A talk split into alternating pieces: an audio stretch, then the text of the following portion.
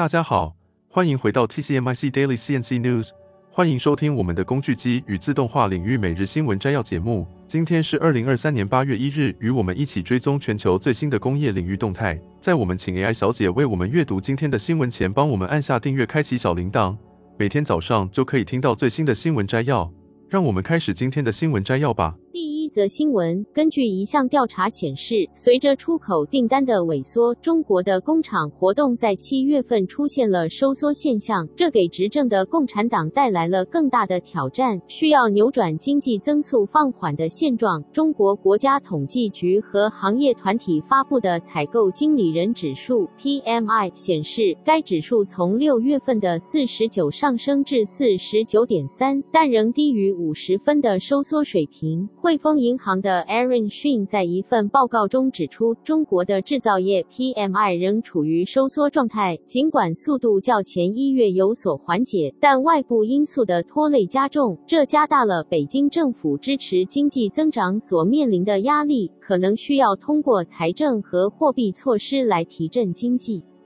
中国领导人目前试图通过承诺支持创造就业和财富的企业家来振兴经济活动，但他们尚未提供可能的减税或支出细节，并且避免宣布大规模刺激措施。受到美国和欧洲的利率上调以应对创纪录的通货膨胀的影响，中国出口的需求出现了减弱。在国内，消费者对可能的失业问题感到不安，并推迟了大型购买。房地产销售作为经济引擎，也受到政府对该行业债务使用的监管政策影响，出现了疲软的情况。根据统计局和中国物流与采购联合会的数据，出口订单指数从六月份的四十六点四下降至四十六点三，远低于五十分的收缩水平。截至六月份的三个月内，经济增长率从一月至三月期间的百分之二点二下滑至百分之零。零点八，这相当于年增长率百分之三点二，将是中国几十年来最疲弱的增长率。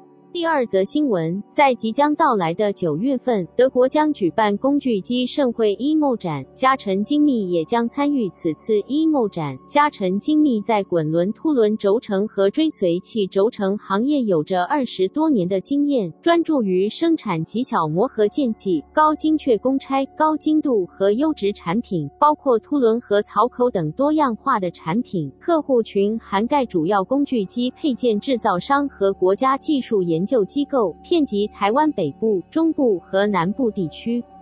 嘉臣精密专注于滚轮凸轮轴承的定制生产。他们推出的超级精细滚轮凸轮轴承，经过高精度加工，直接满足使用要求，无需经过磨合测试。此外，嘉臣精密工业在机床行业中率先推出了第四轴五轴转盘，这一创新让轴承与凸轮之间的磨合关系完全消除，并提供了直接的数据，确保轴向跳动在精确范围内，大幅提升了车床的加工效率和精确度。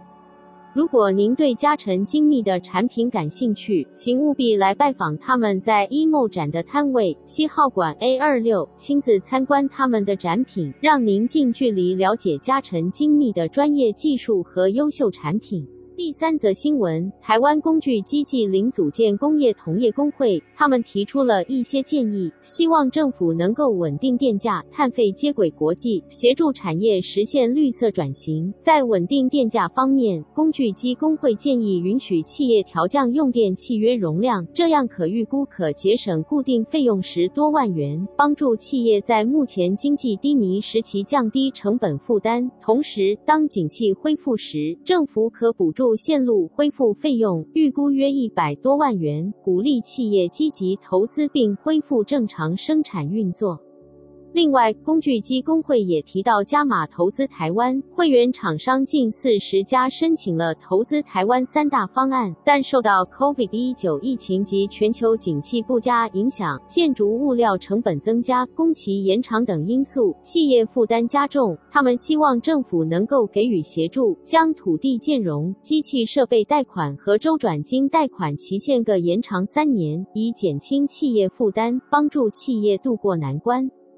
此外，推动节能减碳也是工具机工会的重要提案。二零二四年，台湾将开始征收碳费，但在国外则是征收碳关税。即使台湾工具机产业短期内不被征收碳费，但当产品出口到国外时，可能会被国外征收一定的碳关税。因此，工会希望台湾碳费制度能够与国际接轨。工具机工会表示，他们将持续以标准化程序协助产业快速水平展开碳盘查辅导，推动定定工具机产品类别规则 （Product Category Rules，PCR），透过标准化与程序化制定程序，完成产品类别规则文件，协助产业定出碳足迹系数，加速厂商完成碳盘查。第四则新闻：随着人工智慧的不断进步，未来机器人和自动化的应用将变得比以往更加普及。无论是家用的机器人吸尘器、陪伴宠物的机器人伙伴，还是能够帮助割草的机器人，它们都将逐渐成为我们日常生活中的一部分。然而，尽管这些机器人看起来很聪明，它们仍然存在着一些限制。例如，我们家中的机器人只能执行它们事先编编程好的简单任务，比如机器人吸尘器可以在家中自动导航并吸尘。当感应器检测到墙壁时，它会试图绕过去。然而，传统的机器人控制系统并未被设计用于应对新情况和意外变化，通常无法同时执行多项任务。幸好，谷歌 DeepMind 近日推出了一项创新技术 RT2，这是首个适用于机器人控制的视觉语言行动 VLA 模型，将机器人技术推向了一个全新的高度。该系统是通过训练来自互联网的文本数据和图像实现的，类似于 ChatGPT 和必应等大型语言模型的训练方式。RT2 模型为机器人带来了更高的智能水平，这意味着机器人可以处理更加复杂的任务和情况，并且能够在面对新的环境和变化时做出适应性的反应。这项技术的应用将为机器人的功能和应用范围带来显著的扩展。有了这样的创新技术，我们可以预见未来机器人将能够更加灵活地适应我们的需求，成为更加智慧和多功能的伙伴。谷歌 DeepMind 的 RT2 系统为工业与自动化领域带来了更多可能性，让我们拭目以待，看见未来机器人的惊人发展。第五则新闻：近日，机器人大厂 Fanuc 发布了他们二零二三年四月至六月的财报。由于全球景气放缓的担忧，再加上库存调整对生产的影响时间延长，导致机器人等事业的订单大幅萎缩。因此，Fanuc 不得不下砍今年度的财测预估，并且修正后的财测远逊于市场预期。Fanuc 原先预估今年度二零二三年四月至二零二四年三月的合并营收目标为八千一百九十五亿日元，现在下修至七千五百零三亿日元，将年减百分之十一点九。合并盈利目标则从一千五百六十三亿日元下修至一千一百八十三亿日元，将年减百分之三十八点二，而合并纯益目标则从一千三百七十一亿日元下修至一千一百三十一亿日元，将年减百分之三十三点七。值得一提的是，Fanuc 进行修正的财测预估是以一美元兑一百三十日元、一欧元兑一百四十五日元为前提的试算值，而这些值均比原先预估的汇率要高。分析师的平均预估显示，Fanuc 今年度的盈利将达到一千八百一十九亿日元。然而，Fanuc 公布的修正值远低于市场的预期。在上季财报中，Fanuc 提到，虽然电动车需求带动了机器人的销售增长，但自动化部门的销售却大幅减少，导致合并营收相较去年同期下滑了百分之四点六。而就部门别来看，上季 FA 部门的营收更是较去年同期大减了百分之二十四点三，而机器人机械部门也下滑了百分之三十六点六。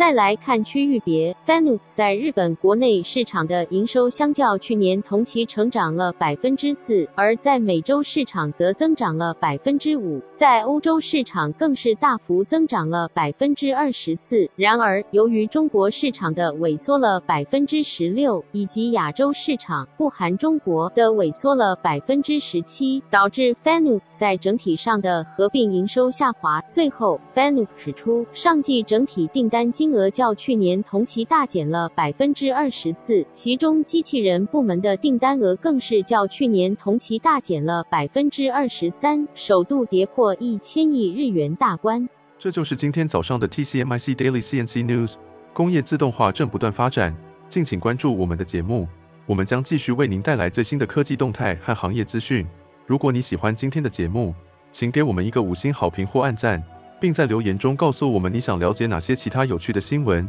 祝您有个美好的一天。